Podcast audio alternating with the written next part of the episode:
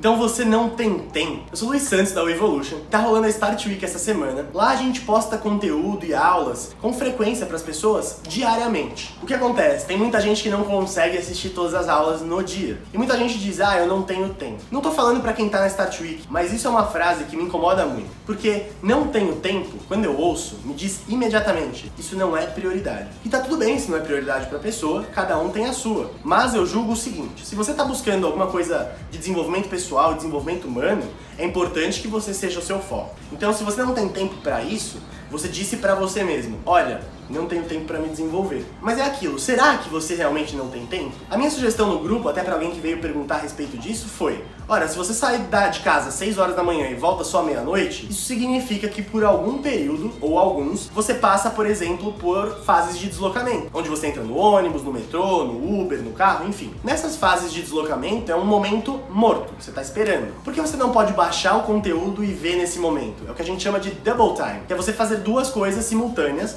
mas que são coisas que não atrapalham. Então, como eu disse, você pode ler um livro na sauna, você pode ouvir um podcast na esteira, você pode estar no carro, ouvir um podcast, você pode estar no ônibus ou no metrô e vendo a aula, pode estar lendo, enfim, diversas coisas que você pode fazer em momentos mortos para aprender mais. Essa é a primeira dica, é você entender, tô dando o meu máximo, isso aqui é o que eu quero realmente, eu quero me desenvolver? Quero. Então, onde que eu arrumo tempo se eu não tenho esse tempo? Você vai achar. Várias, por várias vezes eu ouvia podcasts enquanto eu estava no caminho. Quando eu fui abrir minha agência de marketing, cerca de 5 anos atrás, eu tava ouvindo todo santo dia um podcast no translado do meu trabalho atual. Eu dava aulas de inglês e eu ficava indo e voltando a, ouvindo podcasts que agregavam algum valor e que me ensinavam algo. Depois desse período, que eu fiquei dois meses dando aula e ouvindo podcast todo santo dia, eu sabia quase tudo que eu precisava fazer e foi a hora de eu só ir fazer. Eu parti pra ação e eu já tinha aprendido. Você aprende muito mais rápido fazendo dessa maneira. Tá ali aprendendo o tempo inteiro. E aí, conforme o tempo vai passando, você vai conseguindo colocar mais podcasts. Tem alguns aplicativos de podcast, por exemplo, que eles aceleram pedaços onde a pessoa fala muito devagar, cortam pedaços onde tem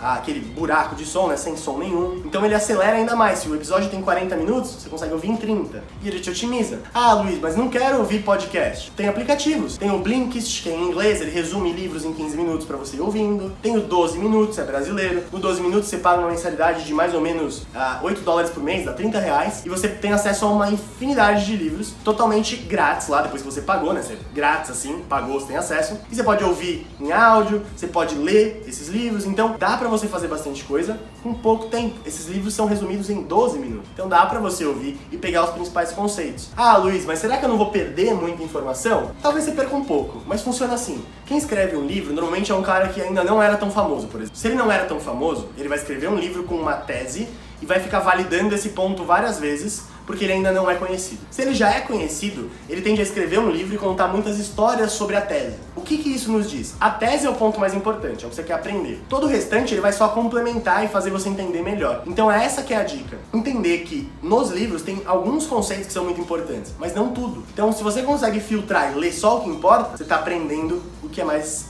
a ser mais inteligente na leitura. É uma coisa mais prática, vai te gerar mais resultados em menos tempo. Só que para isso tem prática. E como eu falei, tem o livro como Ler Livros, que ele explica como você lê um livro de uma forma mais rápida e prática. Você não vai captar tudo do livro, tá? Leitura dinâmica não é algo que eu recomendo. Então, esse é um dos hacks principais para você absorver mais conteúdo em menos tempo. Se você quer o link do 12 minutos ou do Blinkist, deixa aqui nos comentários do vídeo do YouTube, que eu vou falar para vocês como vocês podem baixar. E se você ficou com qualquer dúvida, quer saber um pouco mais, quer tirar alguma dúvida de gerenciamento do tempo, produtividade, deixa aqui nos comentários. Eu vou gravar um vídeo falando sobre esse, essa sua dúvida, porque a sua dúvida pode ser a de mais pessoas. Beleza? Se você gostou, não se esquece de se inscrever, assim que você recebe todos os vídeos assim que a gente lança, de seguir o nosso perfil do Instagram, porque lá a gente coloca atividades e coisas diárias para vocês. Beleza?